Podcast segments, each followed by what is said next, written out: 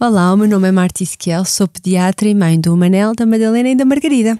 Eu sou a Sofia Fernandes, repórter e apresentadora, mãe do Sebastião e da Esperança. Os nossos filhos juntaram-nos neste cantinho, onde a mãe faz mil perguntas para a pediatra responder. Mas não todos ao mesmo tempo, calma. Esta vai ser uma viagem descomplicada e guiada pelo universo do crescimento dos nossos bebés, das nossas crianças. Bem-vindos ao Querida Pediatra.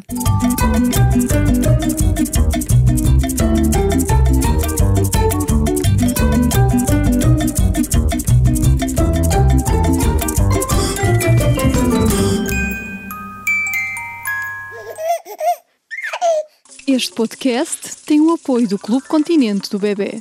Isto hoje pode ser molhado, ou o objetivo é que deixe de ser molhado. Vamos falar de. Vamos falar sobre o desfralde e o xixi na cama. Olha, eh, acho que é aquela pergunta que hum, muitos pais, eu por acaso estou nessa fase, quando é que temos que começar a pensar em fazer o desfralde? Primeiro, este realmente é, é um tema que suscita muitas dúvidas, não é? Uh, mas para começarmos a pensar fazer o desfralde, uh, uh, temos que perceber então como é que ocorre aqui o desenvolvimento da criança, não é? Para já, é uma criança tem que ter o controle dos esfíncteres, é? Uh, e um, primeiro ocorre o controle do esfíncter anal, assim por volta de um ano e dez meses, mais ou menos, e depois então é que ocorre o controle do esfíncter vesical, por volta dos dois anos. e além disso, depois a criança também tem que mostrar alguma maturidade, não é? comunicar.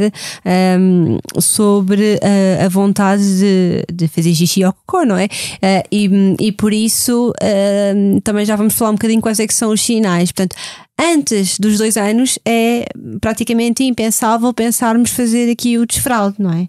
Não faz sentido porque fisiologicamente não faz sentido. Exatamente, ou seja, nós quando fazemos um desfraude precoce, ou seja, antes dos dois anos, uh, podemos até causar problemas, não é? Portanto, uh, uma vez que o primeiro controle que ocorre é o esfíncter anal, se nós começarmos a, a, fazer um desfraude muito precoce, pode haver aqui uma retração e causar problemas de obstipação e outras distribuições mais graves, portanto, não devemos de todo forçar aqui o, o desfraude.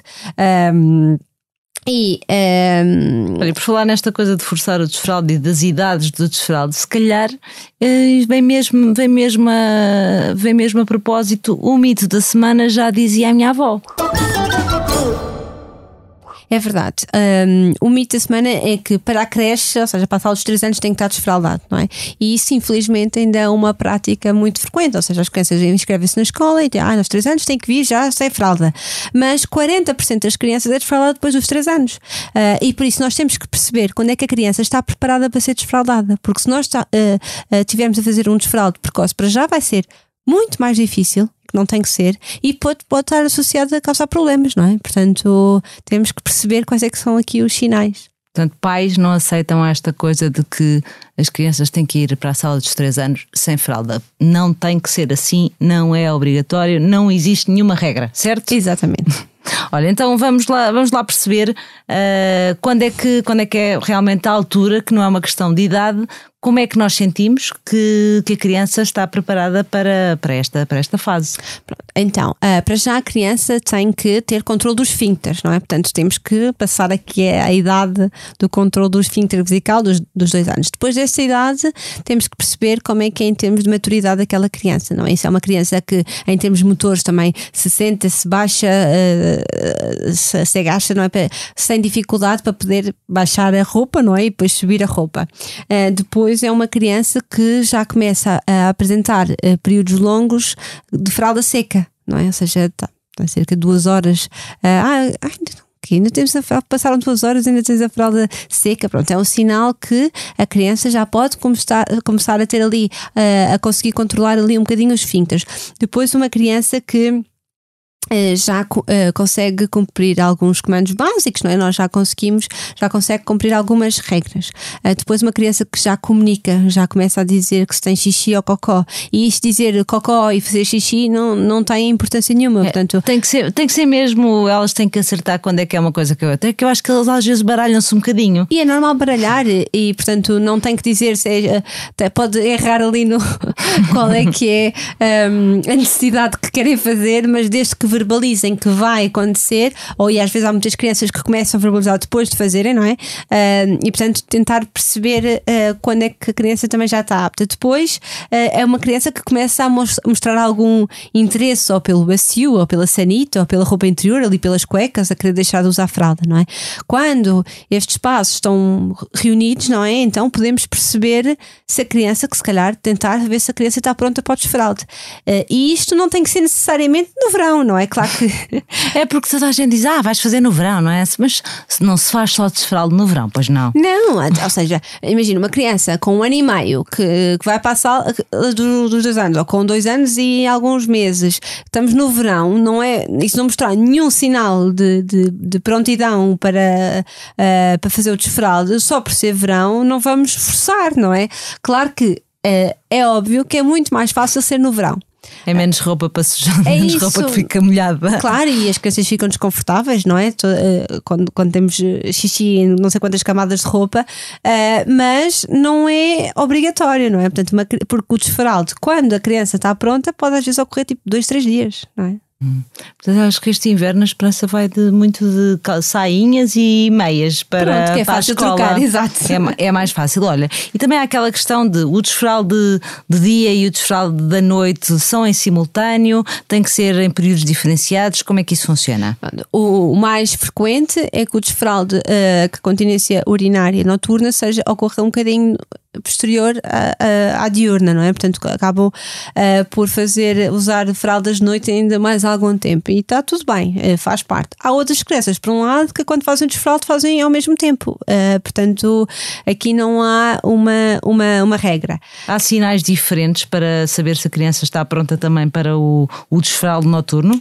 Sim, ou seja, uma criança que começa a acordar constantemente com a fralda seca é uma criança então que está pronta para fazer o desfralde noturno noturno. Ou seja, e devemos então experimentar quando temos mais de uma semana com a fralda seca. Então, olha, vamos experimentar para ver se, se, se ocorre. E agora, nós temos que perceber que quando eh, então percebemos que a criança está pronta para fazer o desfralde, então vamos fazer o desfralde.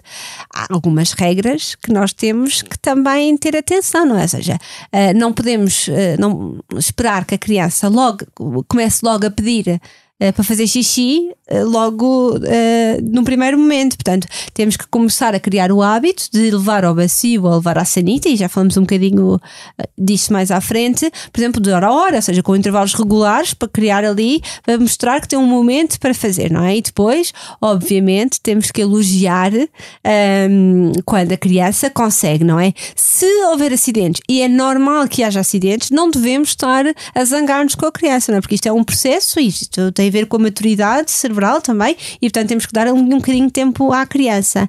E depois temos que fazer aqui uma propaganda boa, não é? Um... Isto é quase, eu acho, eu acho que isto é quase usar técnicas de marketing. Exato. Vender a ideia que deixar a fralda é ótimo. Exatamente. É acrescido, vai, vai usar cuecas como os crescidos, usar a casa de banho como o irmão mais velho ou como a mãe. Exatamente, e isso tudo faz parte deste marketing, não é? E começar ali a, a, a familiarizar com o redutor ou com o bacio, não é? Uh, portanto, essa parte, estas são, são, são importantes. Olha, há aqui uma questão. E se, se nós tivermos percebido mal os sinais e se a criança passa a vida não são, não, é, não são acidentes, é quase está a acontecer diariamente. O que é que fazemos? Tipo, ah, já comecei, já não, já não posso, não, não há caminho, isto é um caminho sem retorno, não posso voltar atrás que é que se faz? Podemos voltar atrás, ou seja, não é, ou seja, quando a criança, se calhar podemos ter, ter, eh, ter interpretado mal uh, os sinais de prontidão e podemos voltar a pôr a fralda e esperar mais um bocadinho até mostrar e não, uh,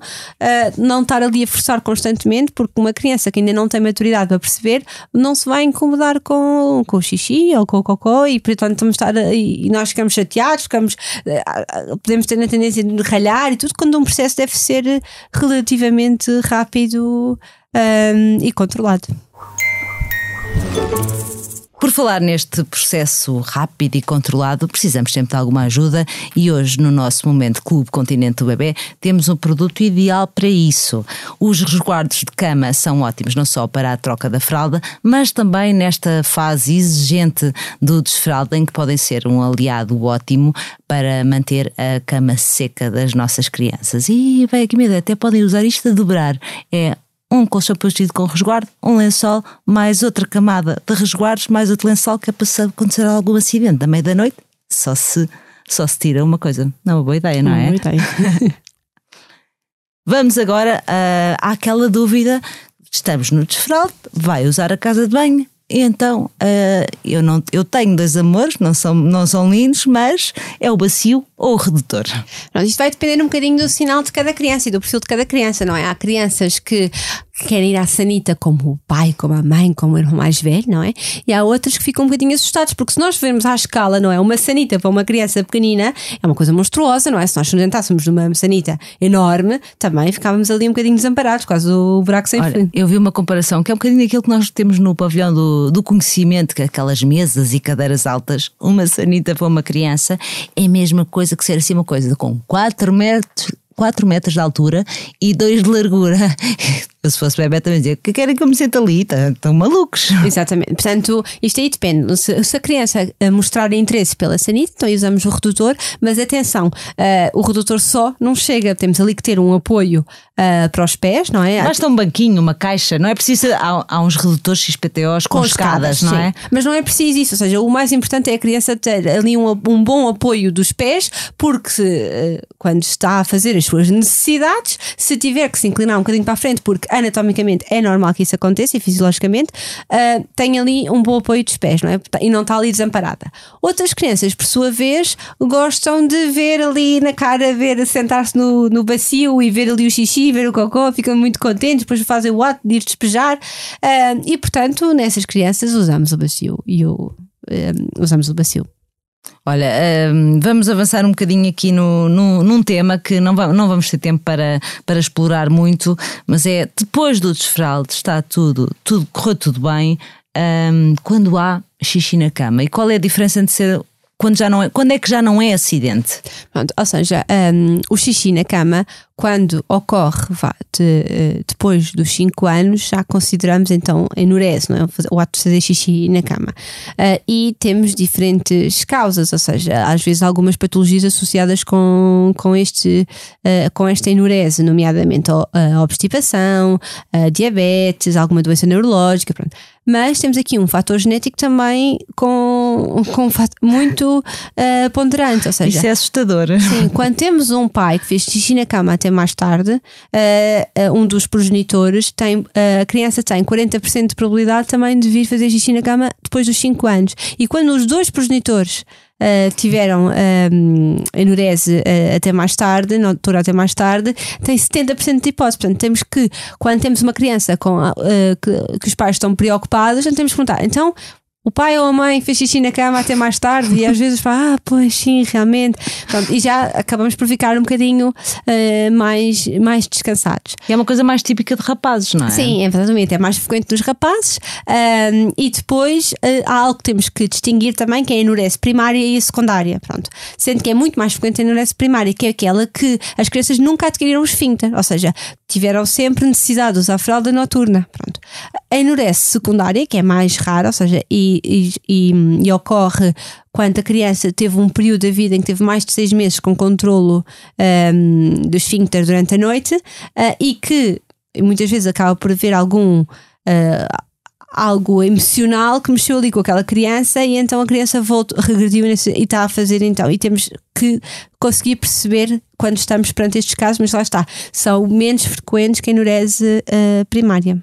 Olha, eh, eu acho que isto, isto é um tema para tratarmos se calhar num episódio, mas eh, existem pelo menos algumas, algumas coisas que os pais podem fazer ou algumas táticas para, para melhorar isto, eh, pelo menos se for uma coisa que não seja, que não seja grave, não é? Exato, ou Sim, seja, muito resumidamente, sim, só muito resumidamente, aquilo que é mais que, é feito inicialmente são aquelas estra- estratégias comportamentais, nomeadamente restringir os líquidos à noite e não durante o dia, ou seja, durante o dia a criança deve beber os líquidos todos necessários e depois, três horas antes de ir para a cama, então eh, restringir ali a quantidade de líquidos. O fazer xixi antes de ir para a cama, mesmo que tenha feito meia hora antes, não, mesmo antes de ir para a cama, voltar a sentar e voltar a fazer o, o xixi. Ahm, depois, também evitar ali aquelas bebidas com cafeína, os chás, as Coca-Colas, ah, que também têm alguma influência ah, e pronto, e não acordar ali a criança um, para a meia da noite para ir fazer isso é errado. Isso, isso é errado, não deve, porque a criança acaba por não ter tanta percepção que vai fazer. Portanto, uh, uh, e outro, uh, outra dica, outra estratégia comportamental também que se faz é a base do reforço positivo e não tanto da, da parte de ah, voltaste a fazer xixi e, portanto, contabilizar as noites secas e não as noites molhadas. E isso existem N estratégias, desde desenhos, calendários, autocolantes, portanto, e só às vezes em casos mais graves ou, ou mais recorrentes, é que uh, podemos ter que recorrer a alguma terapêutica, mas isso lá está, já uh, referenciado a, por exemplo, ao nefrologista pediátrico. Ora, perto do fim, um, ehm, com, com um tema destes, sobretudo do desfralde, claro que nós temos histórias uh, divertidas, certo, Marta? Quem nunca? Quem nunca? É verdade. A minha, a, a minha história vai, tem a ver com um bocadinho com os acidentes, não é? Porque, como eu disse, é expectável haver acidentes e nós uh, temos que lidar com eles e não temos que uh, ficar zangados. Ficar zangados. Mas, constrangidos, sim. Constrangidos, sim. Até porque nada como um belo almoço numa esplanada no restaurante e começar a ouvir assim um barulho assim estranho e depois perceber que é o nosso filho que está ao nosso lado a fazer xixi para o meio do chão, não é? Mas, coitadinho. Uh, acontece. Olha, eu, eu não estou no desfraldo da esperança, mas eh, achei que tinha tudo muito controlado no verão, na praia, e que ela tinha as suas horas de, da função número 2 e, portanto, não precisava de usar sequer daquelas fraldas de, de piscina e de praia. E, quando a certa altura ela avisou e, portanto, eu. E fez. É, é proibido levar cachorros para a praia concessionada, mas eu, eu andei a apanhar coisas num cachorrinho chamado Esperança. Mas pronto, faz parte. Faz parte, claro que sim. Ora, para o próximo episódio temos mais um tema importante. Já falámos disso na primeira série uh, sobre os bebés, mas agora vai ser um bocadinho mais genérico, que vai ser o sono. É verdade. Vai ser um episódio também muito importante. Obrigada pela sua companhia. Continua a acompanhar-nos no site da SIC Mulher, nas apps de podcast e contamos consigo também nas nossas redes sociais com questões, sugestões. Marta Isquel Pediatria. Sofia Fernandes, Sofia Oner. Obrigada.